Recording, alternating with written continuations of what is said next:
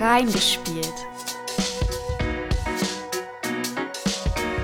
Mit Paul Show und Amelia for You.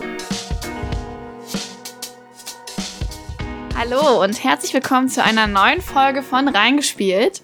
Wir sind mittlerweile bei Folge 19. Ach, wir sind also hier bei Folge 19. Richtig. Und die Folge, die wir schon aufgenommen haben. Alle. Die ist- Das darfst du am Ende sagen, so. okay? Ja, ähm, wir sind immer noch in den Rätselspiel, im Rätselspielkosmos und Yes. eine prägnante Sache eigentlich, oder eine Sache finde ich, die mit Rätseln immer mir, mir sofort aufploppt, ist halt Sherlock Holmes. Boah, also dafür, dass du sonst immer irgendwie eine Einleitung willst oder so, äh, gehen wir jetzt hier, starten wir spontan rein. Mir ja, ist nichts ähm, Gutes eingefallen. Stimmt schon, ja. Sherlock Holmes äh, ist, äh, steht einfach dafür, weil das irgendwie so, Er ist es ergibt halt- sich einfach aus seiner Person. Er ist halt irgendwie. auch, auch der Vorzeigedetektiv eigentlich, wenn man Ja. Detektivgeschichten oder sowas und ähm, wie heißt der Autor? Sir Arthur Arthur Conan Doyle, ne? Genau, und es gibt ja super viel Auflagen davon. Immer wieder hat man von gehört. Da Ja. gibt's, den gibt's jetzt ja auch schon. Also die Geschichte ist ja auch schon älter und Und es wird auch wohl weiter erzählt. Also es gibt, also echt, es ist gibt immer noch oder aktuelle. ich weiß nicht, ob es aktuelle gibt, aber es war auf jeden Fall offensichtlich so, dass er hat einmal vor dem Ersten Weltkrieg, glaube ich, ähm, Sherlock Holmes geschrieben.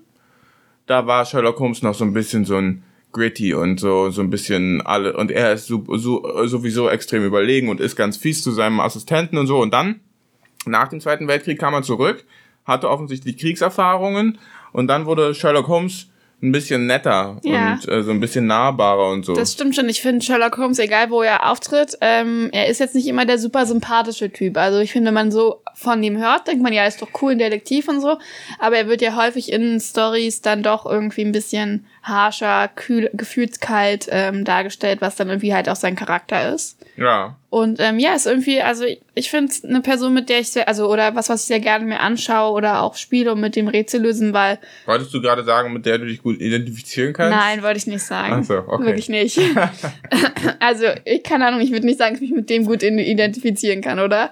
Ähm, ja, und seine Rätsel sind aber immer ein bisschen, äh, finde ich, komplexer als jetzt so ein normales Rätselding Ja. oder sowas. Das ist jetzt nicht nur ein normales Zahnrätsel, sondern es gibt immer auch diesen Moment, wo er dann halt diese Überlegenheit deutlich wird, wo es irgendwas gibt, was du selbst als Normalsterblicher gefühlt nicht erkennen kannst, aber was dann irgendwie doch, wenn es dann erklärt wird, ja trotzdem eine Logik hat, sozusagen. Fallen dir noch andere Detektive ein, die ganz bekannt sind? Also ich habe zwei im Kopf. Ähm, mir fällt noch Poirot ein. Hercule Poirot, genau. Das ist äh, der, der zum Beispiel Mord im Orient Express und so weiter Ja, ermittelt. ja. Und äh, Miss Marple fällt mir auch ein. Ach stimmt, ja, Miss Marple gibt's auch Aber noch. ähm, also Poirot, finde ich, hat schon Ähnlichkeit mit Sherlock Holmes. Ja. Ähm, weil der ist auch, also den gucke ich mir auch sehr gerne an. Da gibt's auch eine Serie aus den, weiß ich nicht, 60er, 70er oder so. Die gibt's auch manchmal noch in Schwarz-Weiß und so. Und der ermittelt auch so ähnlich. Da hast du immer am Anfang ganz viele Verdächtige und er ermittelt hier und da und am Ende hat nur er eigentlich die Lösung im Kopf. Und dann wird die ähm, am Ende präsentiert von ihm mit allem in einen Raum. Und ähnlich macht's Miss Marple, wobei Miss Marple ähm, damit spielt, dass sie unterschätzt wird, dass sie eine ältere Lady ist. ja, ne, und, alle so denken, hm, Und die hat so ein bisschen unkonventionelle Form, aber ich finde, die wirkt nicht so krass überlegen, sondern die hat einfach, sie ist irgendwie clever, aber ohne dieses super krasse Beobachtungsmann, sondern sie kann irgendwie Sachen gut kombinieren oder so. Ja. Und das ist aber auch, finde ich, sehr lustig. Und da gibt's auch eine Schwarz, also gibt's verschiedene ja Verfilmungen aus verschiedenen Jahrzehnten. Und die ähm, gucke ich mir beide auch sehr gern mal an. Ja. Die beiden Sachen. Ähm, hast du noch jemand an, an jemand anderes? Ja, ich habe jetzt, also ich hatte vorher zwei gesagt, jetzt sind mir mittlerweile drei eingefallen. Den, den zweiten, also äh, als erstes mal äh, Hercule Poirot. Dann als zweites gab's mal einen Conan, der, also ich glaube, der hieß Conan oder so. Detective Conan, das war ein Anime, aber das war so ganz verrückt. Der ist irgendwie, äh, irgendwas hat er gemacht und ist dadurch jünger geworden. Der war eigentlich schon Profidetektiv und ist dann zum Kind geworden oder irgendwie sowas und ganz klein, aber hatte immer noch seinen Intellekt und also äh, anime-mäßig ein bisschen verrückt, aber äh, war, glaube ich, die Folgen, die ich geguckt habe, auch ganz cool. Und jetzt ähm, Benoit Blanc oder Blanc aus, aus Knives Out. Den fand ich irgendwie richtig cool. Also Der ich hoffe, hat ja auch so ein bisschen Poirot-Style, ja, genau. finde ich. Ja. Und da kommt ja dann bald auch ein zweiter Teil raus. Also ich hoffe, das wird, äh, ich hoffe, das wird cool. Also ich könnte mir vorstellen, dass man mit ihm noch, äh, mit ihm noch viele coole Abenteuer äh, erleben kann. Ja, ähm, das wäre interessant zu sehen, ne? Ob's, ich weiß gar nicht, ob der da sozusagen aus dem, also neu entwickelt wurde, ob es dem vielleicht auch schon eine ba Vorlage gibt, auf dem das irgendwie basiert, das weiß ich nicht. Ja, das weiß ich vielleicht können wir auch noch mal irgendwann mal über Knives Out oder sowas reden und reingeschaut. Ähm, diese Staffel schaffen wir es nicht mehr, aber können wir ja überlegen. Und wir können jetzt ja trotzdem erstmal zu den Sherlock Holmes ähm, Jawohl. Spielen kommen. Derer es offensichtlich unzählige gibt. Ja, und zwar gibt es eine Spielereihe. Das erste Spiel dieser Reihe kam 2002 raus, also seit gut 20 Jahren gibt es eine Spielereihe. 2002? Ja, seit gut 20 Jahren gibt es eine Spielereihe um Sherlock Holmes. Und, Und das diese machen Reihe. immer schon die gleichen? Ja, weil ähm, es gibt ein Entwicklerstudio, Frogwares heißt es, aus der Ukraine und die haben sich die kompletten Rechte an Sherlock Holmes ähm, gesichert, Aha. haben also Exklusivrechte und bringen jetzt, äh, haben in, in, insgesamt jetzt schon acht Spiele, glaube ich, rausgebracht. Eins, zwei, drei, vier, fünf, sechs, acht. Und das neunte Spiel ähm, soll dieses Jahr dann rauskommen. Dazu können wir später noch mehr erzählen. Ähm, Fogras, genau, ist ein ukrainischer Entwickler. Die sind da auch sehr stolz drauf, weil sie hauptsächlich ukrainische Angestellte haben und so ein bisschen das präsentieren können, was die Ukrainer so auf dem Kasten haben eigentlich, weil so, ne, Ukraine hast jetzt erstmal kein großes, kein- denkst jetzt nicht, ist eine große Spielentwicklernation und die sagen halt, ich habe ein Interview da mit denen gelesen beim MDR, deswegen, das war ganz interessant, da haben die halt gesagt, dass sie auch viele von ihren Leuten bei sich eigentlich anstellen wollen, weil die arbeiten oft in ähm, ausländischen Entwicklerstudios, du hast häufiger, Ja. also die sagen, die Kreativität ist da im Land sozusagen, das Können ist da, aber niemand, der das nutzt. Und die haben dann mit Absicht ihren Hauptsitz auch in Kiew, in der Ukraine und produzieren dort auch alles. Und ähm, klar, Vorteile sind auch geringere Produktionskosten, aber du hast halt auch massig Talent, wie sie es nennen. Mhm. Ähm, und ja, der erste Teil hieß Das Geheimnis der Mumie. Sherlock Holmes, Das Geheimnis der Mumie. Das war, glaube ich, noch ein 2D-Spiel, also sehr einfach, wenn Ich man sich die fragen, Bilder weil das- anguckt. das also Kommt mir gar nicht bekannt vor. Ja. und das kam 2002 raus und es hat auch sehr schlechte Rezensionen bekommen. Also äh, ich Okay. habe mir die jetzt mal durchgelesen. Ich weiß jetzt nicht, ich habe zum Beispiel bei Steam, konnte man auch alle sich in der Liste angucken. Und da hast du gesehen, die ersten beiden Spiele hatten so einen fetten Daumen nach unten. Und die gibt's aber alle bei Steam? ähm, ich glaube, die ältesten beiden gibt's nicht mehr, aber eins von den älteren konntest du auf jeden Fall auch kostenlos bei Steam erwerben. Also ähm, ich weiß nicht, ob es das der, mit der Mumie ist. Ich glaube, ich weiß nicht, ob noch alle verfügbar sind, aber ja, das sind sehr alte Varianten und zum Beispiel das Geheimnis der Mumie gab's auch für den Nintendo. Also vielleicht kennt jemand das von dem Nintendo DS. Und den zweiten Teil, der Boah, aber- 2004 rauskam, den gab's für die Wii. Ah, Also, ähm, und sonst nur auf dem PC. Also, das sind, da auf den Wegen wurden die publiziert. also ich muss schon ehrlich sagen, ne, wenn ich mir die Bilder jetzt hier gerade so angucke, das sieht schon übel aus. Ja, da, Also- also, die Rezension war auch, also grundsätzlich, was sich durch alle Spiele durchzieht, ist positiv hervorzuheben die Rätsel. Die waren anscheinend schon immer sehr komplex durchdacht, was wir schon auch am Anfang gesagt haben, was so die typischen Sherlock Holmes Rätselsachen sind. Ja. Aber zumindest in den ersten Spielen gab es sehr viel Kritik, was die Grafik angeht. Also die ist da nicht gut bei weggekommen und ähm, die Story soll ja auch in den ersten Teilen noch sehr schwach gewesen sein und nicht sonderlich spannend oder interessant. Ja, zur Grafik habe ich auch noch was zu sagen, dann wenn wir zu dem zu den aktuellen Spielen kommen. Ach so, aber zu den beiden kannst also nee, zu ne? den beiden, die habe ich tatsächlich nicht gespielt. Also ich habe erst viel später eingesetzt. Genau, und ähm, der aktuellste, ich mache jetzt nur kurz hier den groben Überriss, dann können wir auch auf, wir Ja, haben ja, nämlich ja. zwei Spiele, die wir genauer besprechen werden, weil Paul schon die gespielt hat und sozusagen in unserem Besitz sich befinden. Ähm, und das aktuellste Spiel jedenfalls ist The Sherlock Holmes The Devil's Daughter. Von äh, 2016 ist das. Und ja, wie gesagt, es ist jetzt eine Neuankündigung rausgekommen, dass 2021 ein neues kommen soll, dazu später mehr. Ähm, und die neuesten Spiele sind auch alle auf Plattformen wie noch Xbox und ähm, PlayStation auch verfügbar. Also die schön viel- letzten Spiele. Ganz viel Zeit vergangen, oder? Zwischen dem, also jetzt ungewöhnlich viel Zeit. Wenn ich mir so die Veröffentlichungszeit angucke, dann sind immer so zwei Jahre, mal ist nur ein Jahr dazwischen. Jetzt 2016, 2021. Ja, fünf Jahre. Sie haben es letztes Jahr Ja. angekündigt. Aber ähm, wenn wir nachher drüber reden, vielleicht, ich hab vielleicht, weiß vielleicht, woran das auch liegen könnte. Okay. Aber ähm, wir können ja jetzt erstmal über das erste konkrete Spiel reden. Ähm, das kam 2014 raus und das heißt Crimes and Punishment von Sherlock, mit Sherlock Holmes sozusagen. Das hast du auch komplett durchgespielt. Das habe ich vollständig durchgespielt. Ich habe ja. mir vorhin nur mal einen Trailer reingeschaut und du hast auch gesagt, du hast es mir schon mal gezeigt. Also ich habe keinerlei Spielerfahrung damit. Ähm, ja, willst du dazu? Ja, also ich Ja. habe das äh, angefangen zu spielen. Ich habe mir das gar nicht selber gekauft, sondern ich habe das damals bekommen, weil ich für Spieletipps, äh, das war so eine, ich weiß gar nicht, ob es die immer noch gibt, so eine so eine Computerspielseite, wo man Komplettlösungen und so sich angucken konnte, weil ich für die Komplettlösungen geschrieben Boah, habe. Krasser Job. Ja, War- als, war als 14-Jähriger oder was es war dann. ähm, und äh, hab also dieses Spiel bekommen und äh, hab Nee, warte mal kurz. Willst du was kurz darüber erzählen? Über, äh, wie du mit Komplettlösungen, wie du da rangekommen bist und wie das gelaufen ist? Weil eigentlich finde ich, klingt das immer total cool.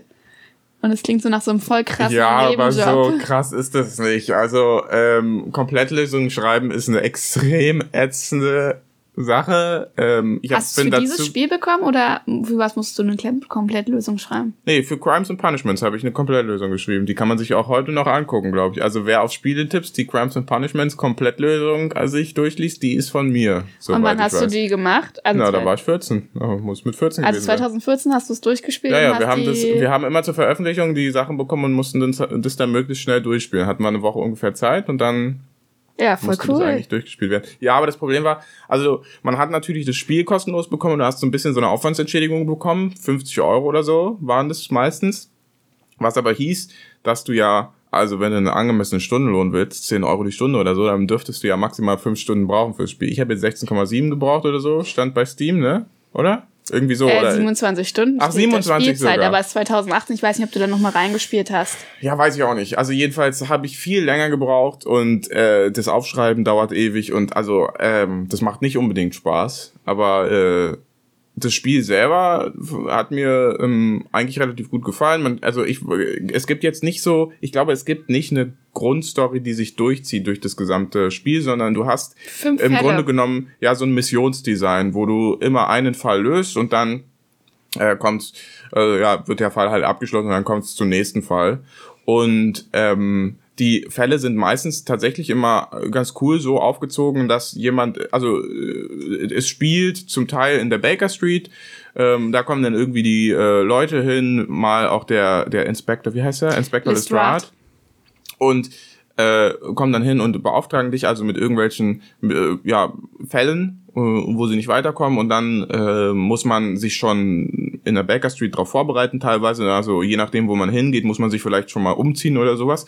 Und dann kommt man immer an den Ort des Geschehens und muss dann da so ein bisschen, äh, ja, so äh, Ermittlungsarbeit leisten. Und Ermittlungsarbeit bedeutet ähm, Hinweise sammeln, Leute befragen. In der Befragung äh, kann man dann auch immer die Leute relativ detailliert so äh, ja, Beobachten. und gucken, Also wie sie so reagieren. scannen, so. Genau. analysieren sozusagen, ne? Ja, ja. Also das ist ein großer Teil und dann weißt du so, also wenn du jetzt zum Beispiel einen Gärtner vor dir hast oder so und dann äh, siehst du, ja, der ist hier und hier dreckig, aber der Dreck ist, äh, die Erde ist eine andere Erde und sowas alles. Also so typisch Sherlock Holmes. Ähm, Aber du bist dann richtig sozusagen im Sherlock Holmes drin und Ja. hast dann auch seine Fähigkeiten. Das ist jetzt Genau. auch nicht so ein Rollenspiel, wo du dich weiterentwickelst während des Spiels, oder? Du Nee. hast von Anfang an alle Skills und ja, sowas. ja, ja, auf jeden Fall. Ähm, und ich weiß zumindest bei Devil's Daughter war das so, da konntest du auch, also du musst dir dann für eine Sache entscheiden und wenn du dich dann für eine falsche Schlussfolgerung ziehst, dann zieht sich Ja. das so durch. Ist das in dem auch schon gewesen? Ja, also äh, man sammelt ja die Hinweise ähm, und äh, die dann gibt's so eine extra Menü, wo man quasi alle Hinweise überblicken kann und die Hinweise, die sind so ein bisschen so wie so ein neuronales Netzwerk verbinden die sich miteinander, Ja, ah, hm. so dass also also du hast jetzt den ersten Hinweis und dann hast du möglicherweise also zwei Möglichkeiten, worauf dieser Hinweis hin hinaus äh, hindeutet. Ja, Ja. also irgendwie, weiß ich nicht, äh, also wie gesagt, der hat die falsche Erde, vielleicht hat er irgendwo anders gearbeitet oder er ist in Wirklichkeit, er hat irgendwen vergraben oder was weiß ich, ja.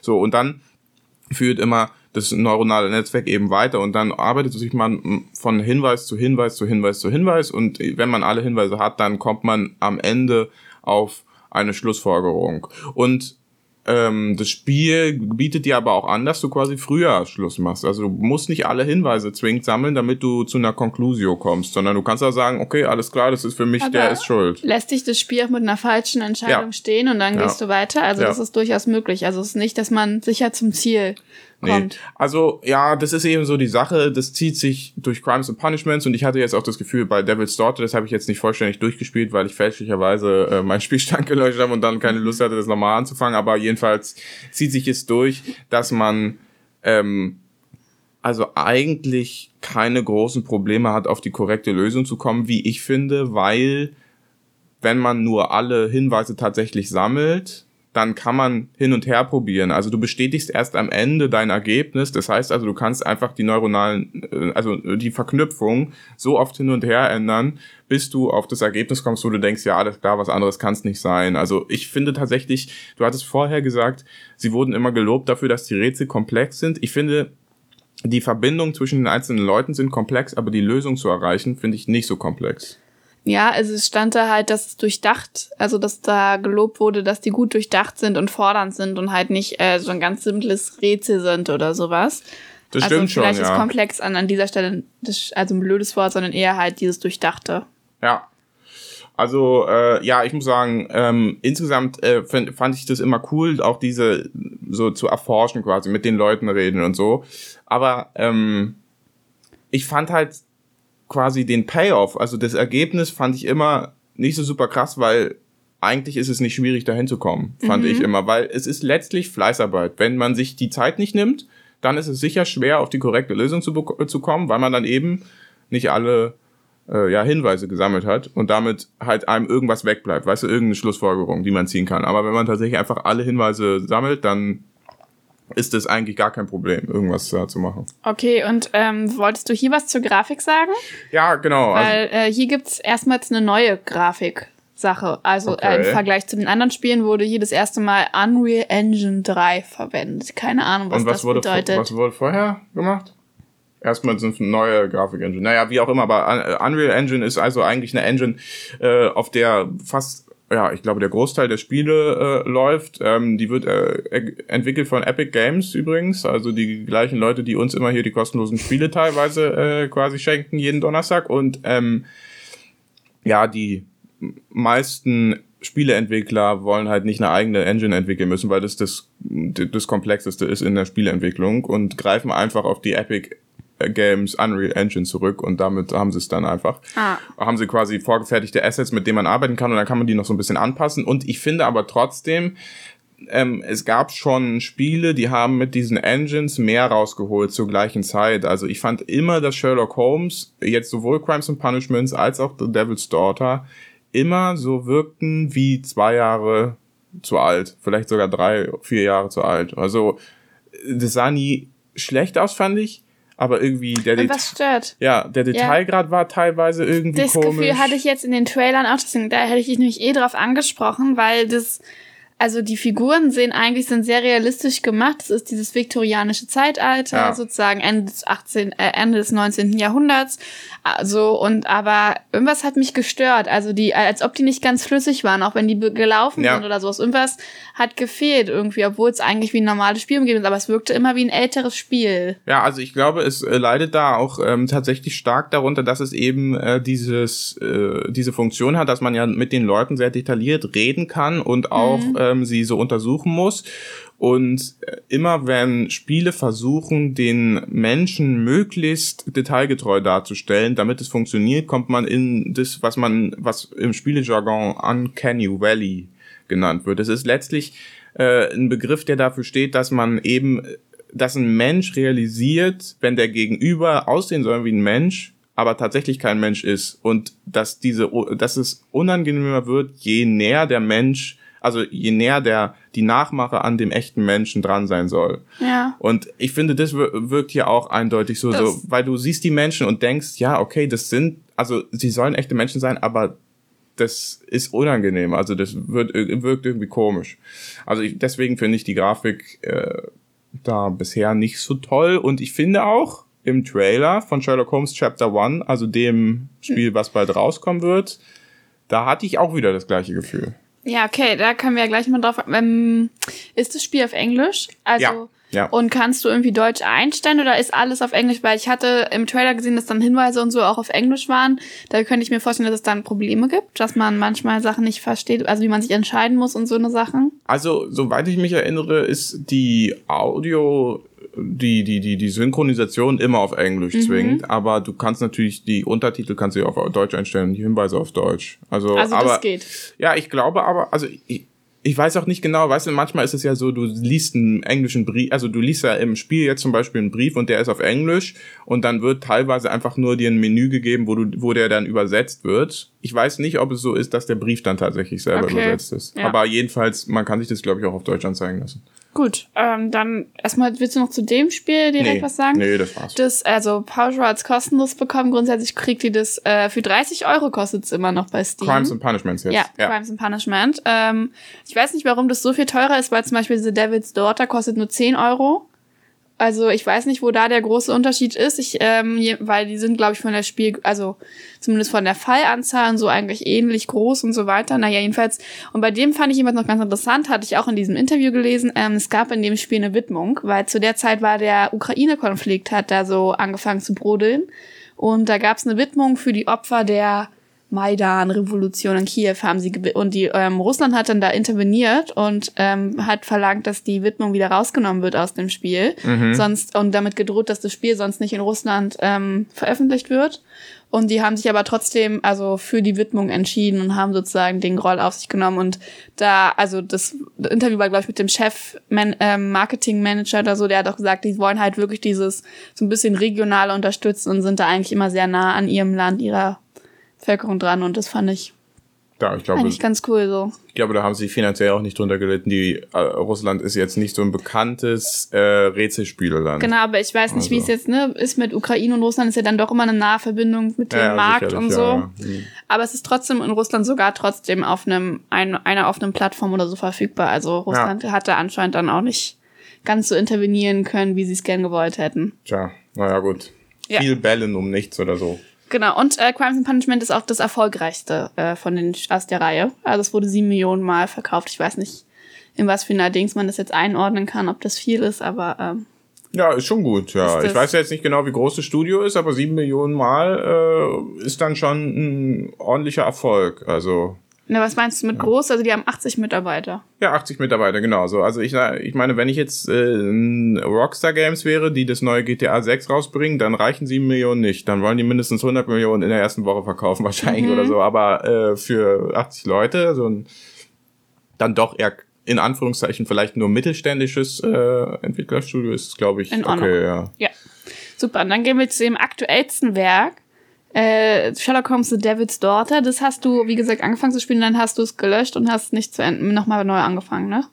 Und da Nee, habe ich auch genau. mal kurz Zeit, weil ich reingespielt und ich weiß, dass es, äh, dass da ein Punkt war, wo man so einen Hinweis an eine Person erkennen konnte und ich habe mich für was Falsches, glaube ich, entschieden gehabt. Und fand es dann irgendwie blöde, dass ich das nicht äh, revidieren konnte. Aber du kannst ja vielleicht mal kurz was zur Story von dem ähm, sagen. Äh, da weiß ich gar nichts von. Was, was ist denn die Story? Da habe ich nicht drauf geachtet, ehrlich Ähm, gesagt. Also, du weißt nicht, Weißt was du du, die Story? gespielt hast. Naja, es heißt David's Daughter. Ich, da kommt auf jeden Fall ein kleines Mädchen drin vor. Ich weiß aber nicht, ob es seine Tochter ist oder ob es ein Mädchen ist, die ihn beauftragt, ihren Vater zu suchen oder so eine Sachen.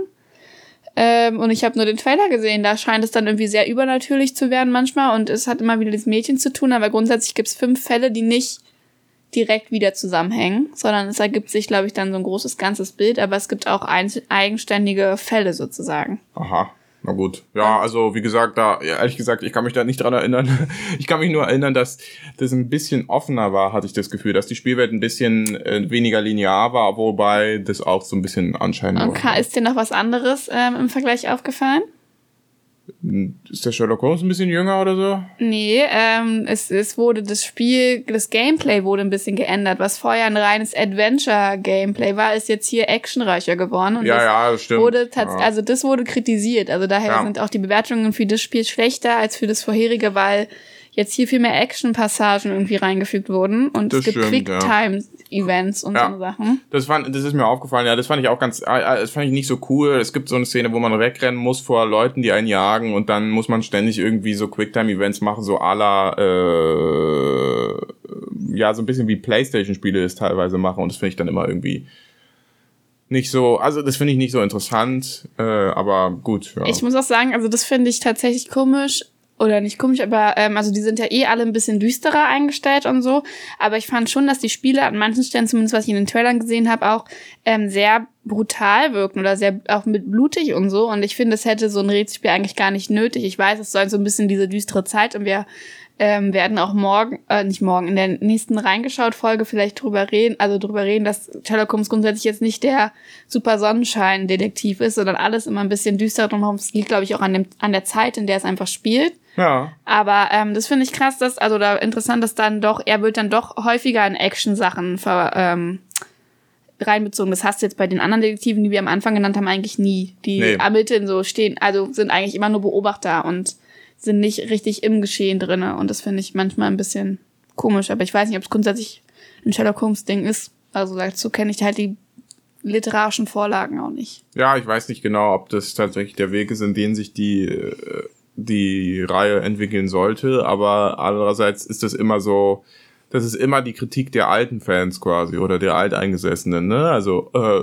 entwickelt sich's weiter, äh, finde ich nicht so gut oder so. Also Ähm, eine Richtung, in Abwarten. die sich auf jeden Fall weiterentwickelt. Ja. Also wenn du zu Davids Daughter jetzt gar nicht viel sagen möchtest. Nee, ich glaube, da kann ich auch nicht viel zu sagen. Ich habe es halt angespielt, da gibt's ein bisschen Geschicklichkeitspassagen aus irgendeinem Grund. Es gibt irgendwie ein bisschen Actionpassagen. Es gibt aber auch immer noch die altbewährten Rätsel. Äh, aber aus irgendeinem Grund hat's mich auch nicht so gecatcht wie Crimes and Punishments. Also Genau, wir können ja mal Ja. ganz am Ende ein kurzes Fazit machen, weiterspielen oder so. Jedenfalls ähm, Richtung weiterentwickeln. Und zwar soll das nächste Spiel, das, was für dieses Jahr angekündigt ist, Sherlock Holmes Chapter One, ja, ähm, ist ein Prequel. Das heißt, es spielt vorher, richtig? Und äh, es soll Richtig, der junge ja. Sherlock Holmes sein. Es gibt jetzt Ja. diesmal auch keinen Dr. Watson, über den haben wir noch gar nicht geredet, aber der ist in den anderen Spielen grundsätzlich vorhanden, ne? so als Sidekick. ja, aber also Aber- ich kann mich nicht daran erinnern, dass er viel, ne, also eine Im große Trailer Rolle hat gespielt man hat. ihn nämlich ab und zu gesehen, aber ich hatte auch nicht das Gefühl, man spielt schon Sherlock und er ist häufig auch alleine Ja, unterwegs. ja. Und jedenfalls hier ist dann ähm, Sherlock Holmes mit einem Freund unterwegs, Jonathan heißt er. Ähm, aber es ist halt Jahre vorher und es wird jetzt ein, es soll in einer offenen Spielwelt ähm, spielen. Also komplett so Open World mäßig. Und deswegen könnte ich mir vorstellen, dass die Entwicklung vielleicht auch länger gedauert hat. Das Oder kann sein, weil so ja. eine Das Open World einrichten dauert halt länger als jetzt so ein linear oder relativ lineares Spiel aufzubauen. Ja, da ist ja nur wieder die Frage, ob sich das Entwicklerstudio nicht vielleicht übernimmt. Ist, ich glaube, Sherlock Holmes ist eins der Spiele, was es absolut nicht nötig hat, offene Welten äh, zu benutzen. Ähm, ich habe auch im Trailer gesehen, dass es eindeutig noch actionreicher wird, also du da aktive Kämpfe hast und sowas. Ja. Da überlege ich dann auch eben, ob das tatsächlich notwendig ist. Und also Vor allem, weil es beim letzten Mal schon anscheinend nicht so gut Ja. angekommen ist. Ja, das, Also- also da, äh, nachdem du das jetzt gesagt hast bei Devil's Daughter, hatte ich, äh, ist mir der Trailer nochmal in den Sinn gekommen von äh, Chapter One und da dachte ich dann auch, das ist ja irgendwie ein bisschen entgegengesetzt dann entwickelt worden, aber ähm, ich glaube, Sherlock Holmes bietet sich gerade dafür an, Missionsdesigns zu machen, ganz linear möglicherweise und dann eben den äh, Fokus aufs Rätsel zu legen. Ähm, ja, wird sich zeigen, ob das cool ist. Ich weiß ähm, auch nicht, ob du rumrennen musst und so viele Fälle, weil bei Sherlock Holmes ist es ja eigentlich, dass er einen, gro einen Fall hat und für den muss man mehr Ja. Zeit aufwenden, weil es kein Mini-Rätsel ist, sondern viel mehr dazu gehört. Ja, das Problem in so einer offenen Spielwelt ist, die zu füllen. Ähm, Wenn es jetzt dazu, also, also, ich könnte mir vorstellen, dass die es so machen, dass du quasi von Mission zu Mission selber laufen kannst oder so. Also kannst du irgendwo auf die Straße gehen und dann schreien und, und, und wirst irgend, und irgendwer redet dich, äh, redet dich an und sagt, hey, Sherlock, pass mal auf, hier, hör mal, wir haben hier ein Problem und du musst dich darum kümmern. Aber das Ding ist, wenn du zwischendurch, weißt du, also in der offenen Spielwelt, da willst du irgendwas tun, so. Also, äh, es, es geht dann nicht nur ums Rätsellösen. Und wenn es jetzt hier dann doch wieder nur ums Rätsellösen geht, dann hätte man es ja auch einfach Missionsdesign machen können. Also, ja, also abwarten. es bleibt äh, spannend und es soll dann auch nicht mehr in London spielen, sondern auf einer fiktiven Mittelmeerinsel. Es wird also ja gut, äh, das ist aber okay. rausgenommen, aber es geht halt auch um den jungen Sherlock, also noch gar nicht um den, wie wir ihn kennen. Vielleicht hat er auch noch andere Charakterzüge oder so. Vielleicht wird's Ja. dann geht, ist er dann wirklich auch noch gar nicht so ein Spezialist im Rätseln oder so. Aber die Mittelmeerinsel ergibt Sinn für eine Aufsicht der offenen Spielwelt. London, ähm, viktorianisches Zeitalter, voll äh, hochdetailliert, muss viele Gebäude und so bauen. Eine, offene, eine Mittelmeerinsel, die kann leer sein und außerdem ist sie automatisch dadurch begrenzt, dass See drumherum ist. Ja, Also, und du ähm, und es soll auf allen möglichen aktuellen Sachen dann rauskommen, also PC, die äh, PlayStation 4 oder 5, Xbox One und Xbox Series S, S, X. X und S. Ja. Also Aber äh. Obacht, ne? Wer weiß, worauf, auf welcher Konsole sie ähm, entwickeln, wenn sie das so machen, wie das Standard ist. Also erst auf dem, erst für die Konsolen entwickeln und dann den Port für den PC machen. Dann könnte der, die PC-Version ein bisschen, bisschen buggy werden. Mm, also ähnlich- war das nicht bei Cyberpunk oder so auch ähnlich? Bei Ja, da hatten wir das auch schon mal. ja, ja, bei Cyberpunk hatten wir das schon, dass sie ganz äh, viel hin und her äh, dann programmieren mussten, portieren mussten und so. Also äh, ja, mal schauen, wie das wird. Aber ich habe da jetzt nicht so richtig was zu sagen. Aber ich habe auch nicht große Hoffnung. Ähm, ja, wollen wir hier jetzt schon ein Fazit zu den Computerspielen ähm, ziehen? Oder ganz am Äh, ja, können wir machen. Was, also, was ich so rausgehört habe, ist für dich eigentlich Crimes and Punishment das Bessere von den Spielen, die du gespielt hast. Könntest du das auch ja. empfehlen? Ja, also äh, wer tatsächlich ein Sherlock Holmes Spiel auf dem PC spielen möchte, der finde ich sollte sich Crimes and Punishments angucken. Ähm, die anderen Sachen, die sind alle irgendwie ein netter Zusatz, wenn man die, wenn man da reinschauen will. Aber Crimes and Punishments fand ich war schon relativ destilliert, genau das, was man von einer Sherlock Holmes Story, von einem Sherlock Holmes Spiel so erwarten kann. Ja, ähm, es gibt auch noch Sherlock Holmes Jagd Jack the Ripper oder das Testament des Sherlock Holmes. Die haben eine ähnlich gute Bewertung wie Crimes and Punishment, aber sind schon älter.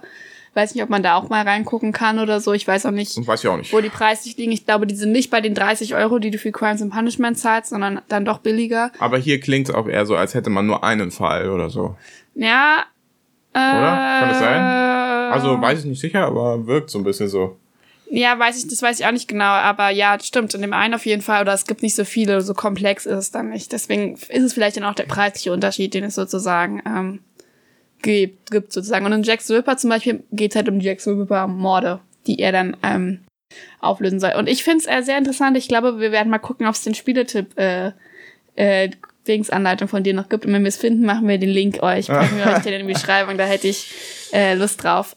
Bestimmt gibt's das noch. Ähm, und würdest du dir Chapter One, äh, wenn es rauskommt, überlegen, es zu holen? Oder? Also ich kaufe mir ja sowieso keine Sachen mehr beim äh, bei der Veröffentlichung und deswegen auch dieses nicht, vor allem weil ich eben tatsächlich da keine großen Erwartungen habe. Ähm, ich warte mal ab, was so gesagt wird und wenn ich es vielleicht mal für einen Zehner schießen kann oder so oder 15 Euro gebe ich vielleicht auch aus.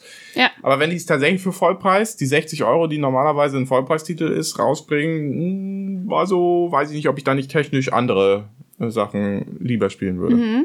Also ich würde auch auf jeden Fall nochmal in eins von den Sherlock Holmes Spielen, die du besitzt, auch reinschauen wollen. Ähm, ich weiß, David Stott hatte ich schon mal angefangen.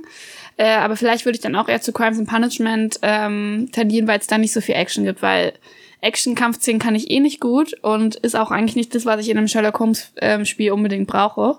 Deswegen äh, würde ich dann vielleicht ist eher dann dazu vielleicht- tendieren. Vielleicht eher in einem Film oder so. Augenzwinker. Könnt ihr nicht sehen, Ja. aber genau. Ja, ähm, dann, wir haben euch dann auch heute noch passend zu Sherlock Holmes noch ein analoges Spiel mitgebracht, über das wir äh, gerne reden möchten. Ich glaube, das ist ein Spiel, was wir absolut nicht so spielen, wie man es eigentlich spielen soll. Ich glaube, Das- das, ist das also. ich auch gelesen. Ich glaube, unser Spielstil ist derart weit entfernt von dem, was die eigentlich vorgesehen haben. Aber äh, macht mir trotzdem Spaß. Ähm. wir reden heute über 221B Baker Street, Sherlock Holmes Master Detective Game. Das heißt ja geil. Ja, äh, das ist das ein englisches Brettspiel, also Ja. wirklich ganz wichtiger Fakt hier. Das ist auf Englisch und soweit ich gesehen habe, gibt's dieses Spiel auch nicht auf Deutsch. Was auch irgendwie extrem logisch ist. Also wir kommen dazu noch warum, aber äh, Genau. das gibt's. Also man muss Englisch beherrschen und auch, ich würde sagen, nicht nur beherrschen, sondern du musst es eigentlich gut beherrschen. Aber ähm, es gibt auch deutsche Sherlock Holmes Brettspiele. Die habe ich Ja. nicht gespielt, die habe ich aber gerade beim Googlen so entdeckt. Es gibt zum Beispiel von Asmodee, die wir jetzt schon mehrmals genannt haben, die zum Beispiel Spiele wie Zombicide oder auch ähm, von unserem analogen Spieleabend einige Spiele herausgebracht haben. Die haben auch ein Sherlock Holmes Spiel. Ich kenne es nicht weiter, aber ähm, da, wenn man da Interesse hat, gibt es das auch. Und von Cosmos, ich denke, das ist vor allem eine Variante, die auch eher für Kinder vielleicht auch schon gedacht ist. Das sah von der Aufmachung dann noch schon noch kindlicher, familienzugänglicher aus. Ähm, gibt's auch was, aber dazu können wir jetzt nicht weiter was sagen. Wir reden jetzt über das englische Spiel, was ich besitze.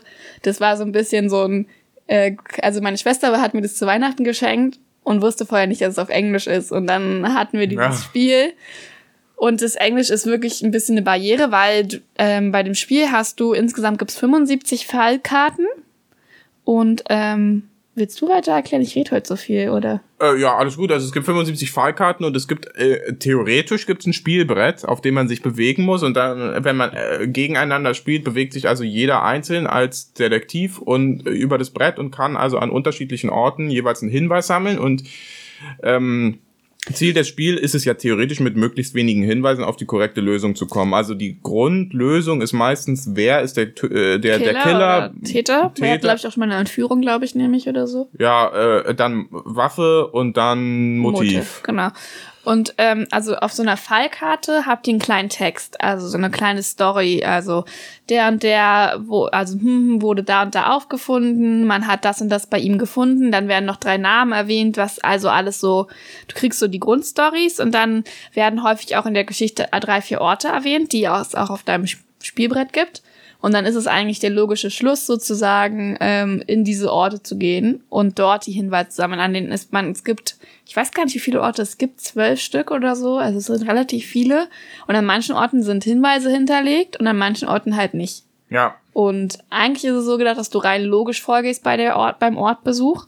Aber ich finde, wir hatten auch schon öfter Fälle, da war es jetzt nicht so logisch, dass es den entscheidenden Hinweis an dem und dem Ort gibt. Und aber Sherlock Holmes hätte die Hinweise sicher besser gedeutet als wir. Achso, du meinst, wir sind, wir probieren da ja. manchmal logisch vorzugehen. Wenn das, wenn das Ort, ein Ort Theater erwähnt wird, dann könnte ja der Ort daneben auch interessant sein, aber es die Logik funktioniert bei uns nicht immer. Und ähm, willst du was zu den Hinweisen sagen, was man kriegt? Ja, die Hinweise, das ist eben so die Sache. Äh, also wenn man jetzt die drei äh, großen Sachen hat, Täter, Tatwaffe, Motiv, dann gibt, äh, gibt es die Hinweise, die meistens also auf eine dieser Sachen hinweisen.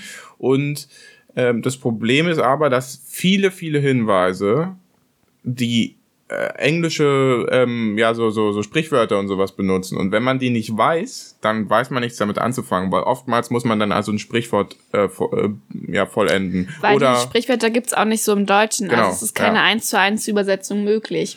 Ja. Manchmal sind es auch Synonyme, die gesucht werden oder so. Da können wir manchmal, kommen wir ganz gut hin oder Reime. Aber teilweise gibt's eben auch Synonyme, wo ich so sage, wow, okay, alles klar, das wusste ich noch nicht, dass es diesen, diesen Begriff gibt oder so. Also, Deswegen finde ich es schwierig, tatsächlich als, also als jemand, der nicht 100% das beherrscht, oder weiß ich nicht, mindestens 80% oder so, dann tut man sich das schon schwer. Wir googeln ja. auch viel nebenbei. Genau, also. und deswegen haben wir uns entschieden, das Spiel kooperativ zu spielen. Ja. Sobald ich es in Erinnerung habe, gibt die Anleitung dir das tatsächlich auch vor. Die sagen, am Anfang ist es vielleicht sinnvoll, zusammen zu spielen, weil das Problem ist, wenn du es kompetitiv spielst, also gegeneinander, läuft jeder alleine über dieses Spielbrett und kann zum Beispiel der, der als erstes, du bewegst dich ja mit Würfeln vorwärts, wer als erstes zum Beispiel in dem Ort Theater landet, weil das ist vielleicht der Ort, den gerade alle anpeilen, weil der erwähnt wurde in der Story, kann dort äh, mit einer gewissen Spielsystematik kann das blockieren, den Hinweis erstmal für zwei Runden oder so. Ja. Das heißt, du kannst dir Vorteile verschaffen, umso besser. Also du hast einfach, brauchst auch ein bisschen Glück. Wenn du große Würfelzahlen würfelst, kommst du schneller voran.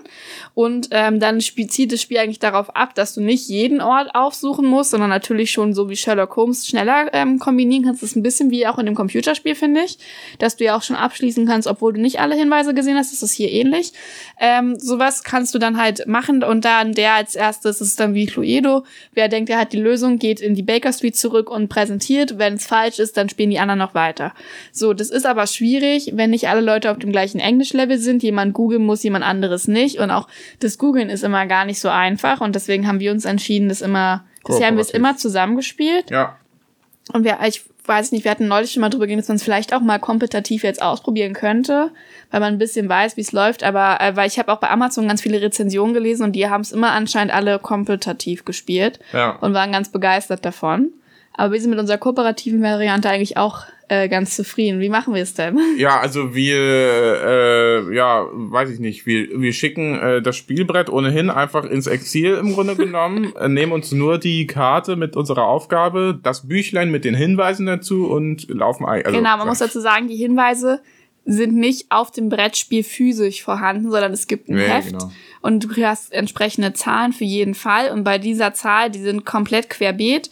Das kann sein, dass du einen Hinweis bei 100 hast und dann hast du bei der Zahl 450 noch einen Hinweis oder so. Das kann man also nicht schummeln in dem Sinne, das ist so. Und dann guckst du in dem Heft nach und wir machen es eigentlich wir gehen einfach logisch voran. Wir sagen, okay, wir gehen heute als erstes ins Theater, dann suchen wir gleich im Heft, ohne uns auf dem Brett zu bewegen, weil es nicht ja. notwendig ist. Ja, das ergibt halt keinen Sinn und es geht auch schneller durch. Wenn wir jetzt zwischendurch noch würfeln müssten, also das wäre irgendwie so sinnlos.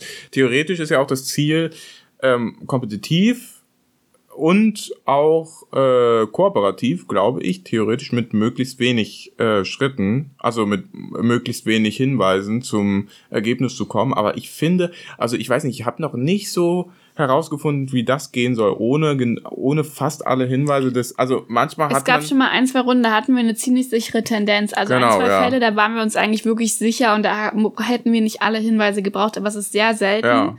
Gerade weil in deiner Story häufig drei Orte erwähnt werden von zwölf. Und der Rest ist komplett zufällig. Und dann kann es auch passieren, dass du an einen Ort gerätst, wo es halt keinen Hinweis gibt, der aber vielleicht eigentlich logischer gewesen wäre als ein anderer Ort. Und das ist dadurch, dass es so zufällig ist, kann es halt passieren, dass du jeden Ort ablatschen musst. Und das Einzige, was dann passiert, ist halt, dass es länger dauert. Aber dadurch, wenn wir kooperativ spielen, gibt's ja keinen Zeitdruck oder sowas.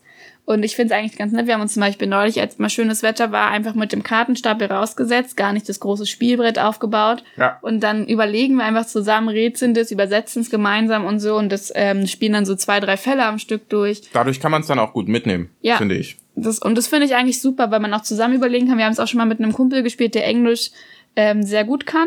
Ja. Ach so, wir können ihn ja erwähnen. Der war in der LOL-Folge Ja, schon. Genau, der war in der LOL-Folge schon vertreten. Mit, da hatten wir nämlich, hatte ich relativ neu das Spiel. Und dann haben wir gesagt, mit dem müssen wir es mal probieren. Ja. Weil er dann halt doch im Englischen noch viel tiefer drin ist als wir und dann halt so Redewendungen doch mal gut kennen kann und so. Und es hat auch Spaß gemacht. Damit, glaube ich, auch drei, vier Fälle gelöst. Also ich Ja, finde unsere Variante Fall, eigentlich ja. auch ganz nett, gerade weil irgendwie auch so ein Trend ist zu kooperativen Spielen. Und dann kann man es so auslegen. Und dann macht das auch Spaß, weil es ist schon nicht immer ganz einfach und manchmal ist es halt total absurd, was die Lösung ist. Ja. Genau. Das stimmt, ja. Jedenfalls das Spiel könnt ihr für 30 Euro auf Amazon erwerben. Man muss ein bisschen gucken, wo man es kaufen kann, weil auch Versandkosten vielleicht bei dem einen oder anderen dazukommen, weil es ja kein deutsches Spiel ist.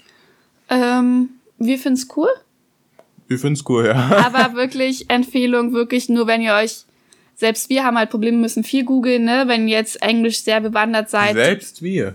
selbst wir. Ja. Naja, Ach so. aber wir haben ja, du vor allem, du hast eine ordentliche Englisch-Grundausbildung, ja, und ich kann, und ich kann Englisch auch inhaltlich ganz gut verstehen, aber Ja, ja. das geht dann halt über das Schulenglisch und so weiter hinaus. Also ich glaube, wenn man jemand ist, der Bücher auf Englisch liest und so eine Sachen und sich viele vielleicht Talkshows und sowas alles auf Englisch anguckt, dann sind einem so Redewendungen vielleicht dann doch geläufiger. Ja. Ähm, und dann ist es das richtige Spiel. Sonst würde ich mir vielleicht mal die deutschen Alternativen angucken, weil dann kann man es so auslegen wie wir. Aber ich glaube, wenn wir es jetzt nicht, also wenn ich es jetzt nicht bekommen hätte, hätten wir es dann auch so nicht geholt. Weißt du? Dann hätte ich mir Nee. was anderes überlegt. Ja, ich, ja, sicherlich, ja. Also es ist jetzt auch jetzt reiner Zufall gewesen, dass wir das, also dass du das bekommen hast. Ja, es war eine halt super nette Englisch. Idee, aber Ja, äh, ja. es war dann halt auf Englisch und jetzt ist habe ich hier noch kann ich noch eine andere Produktempfehlung äh, platzieren so ein bisschen wenn also Ja. bei bei unserem Spiel ist ja dieser Brettspiel und Spielcharakter eigentlich komplett verflogen so wie wir es spielen Genau. Das heißt, wenn es dir dann nur um die Sherlock Holmes-artigen Rätsel geht, dann gibt's auch verschiedene so Rätselbücher. Ich besitze auch eins davon, das heißt Sherlock Holmes Rätseluniversum.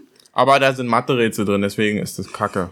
Und der Untertitel ist Knifflige Rätsel und Kriminalfälle inspiriert vom berühmten Meisterdetektiv. Ja, aber also ich finde, das Buch ist natürlich cool. Teilweise sind da Fälle drin, die ich auch interessant finde, aber es gibt auch einfach so manchmal so Fälle, wo die so ganz typisch Rätselbuch äh, sind. Ne? ja, also das ja. hat dann mit Sherlock Holmes eigentlich nicht mehr viel zu tun, sondern da ist dann einfach nur noch mal so ein Sherlock Holmes Anstrich drüber gemacht worden und es ist im Endeffekt wieder das gleiche Rätsel. Also die ist ganz bekannt ist doch dieses Booträtsel. Du hast, du hast, weiß ich nicht, drei Leute auf der einen Seite und Der- alle müssen verträgt rüber und nicht. genau und sowas. Genau, du hast manchmal so ein paar Sachen, die auch wirklich ans viktorianische London angepasst sind. Ja. und die dann auch inhaltlich sehr interessant sind. Und dann gibt's aber wirklich diese Standardrätsel einfach im Gewand von Sherlock Holmes. Ja. Aber wie gesagt, also wer schon so Rätselbücher besitzt, muss dann überlegen, ob er sich sowas nochmal holt. Ich habe ein anderes Rätselbuch und tatsächlich gibt's einige Parallelen.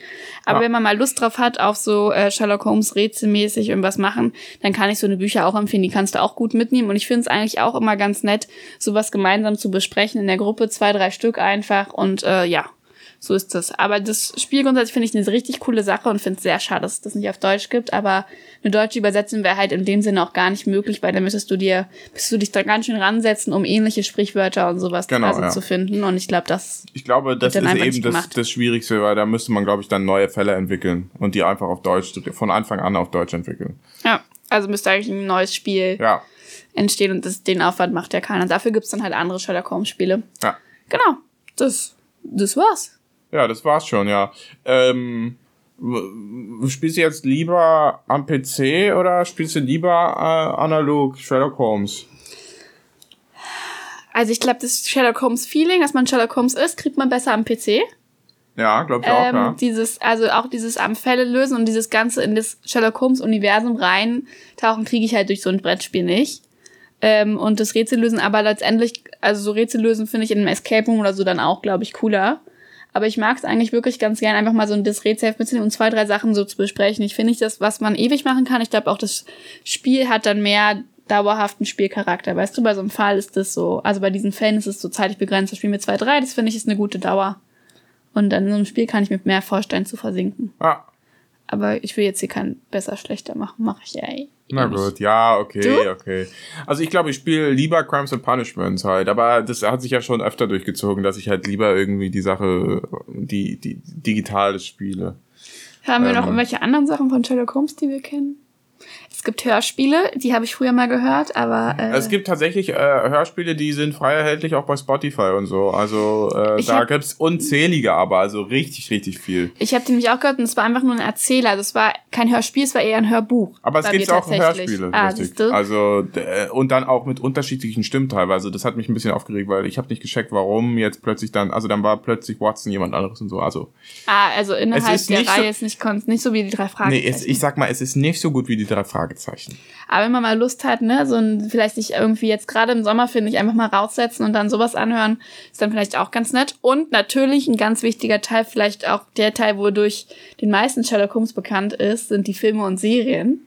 Und dazu werden wir eine Reingeschaut-Folge rausbringen in den nächsten Tagen. Äh, wir haben diese schon aufgezeichnet, also falls dort irgendwelche Diskrepanzen, irgendwas auftreten sollte, dann tut's uns leid, wir haben die schon aufgenommen, deswegen. Und die kommt jetzt demnächst raus. Polscho, hast du schon einen Tag im Kopf, wann wir die rausbringen? Na, Sonntag, oder? Sonntag? Sonntag, ja, Also die sagen. Folge heute hört ihr hoffentlich am Donnerstag und dann wisst ihr, dass am. Sonntag eine neue Reingeschaut-Folge Oder ihr hört am Sonntag eine Doppelfolge. Ja, wie ihr möchtet. Das ist also das große Sherlock Holmes-Thema sozusagen. Und ja, das war's. Da sind wir raus für heute. Dann äh, bleibt für alle unsere Zuhörer jetzt nur noch, uns eine wohlverdiente 5-Sterne-Bewertung auf äh, iTunes äh, zu hinterlassen, diese auch noch zu versehen mit einem irgendwie eine Art Kommentar, uns zu schreiben an reingespieltpodcast.gmail.com und dann äh, hören wir uns also am Sonntag wieder oder in der nächsten Woche. Da wird's auch spannend in unserer neuen nächsten Podcast-Folge. Aber wenn ihr wissen wollt, was da kommt, hört die Reingeschaut-Folge. Jawohl. Ciao, ciao. Bis nächstes Mal. Tschüss.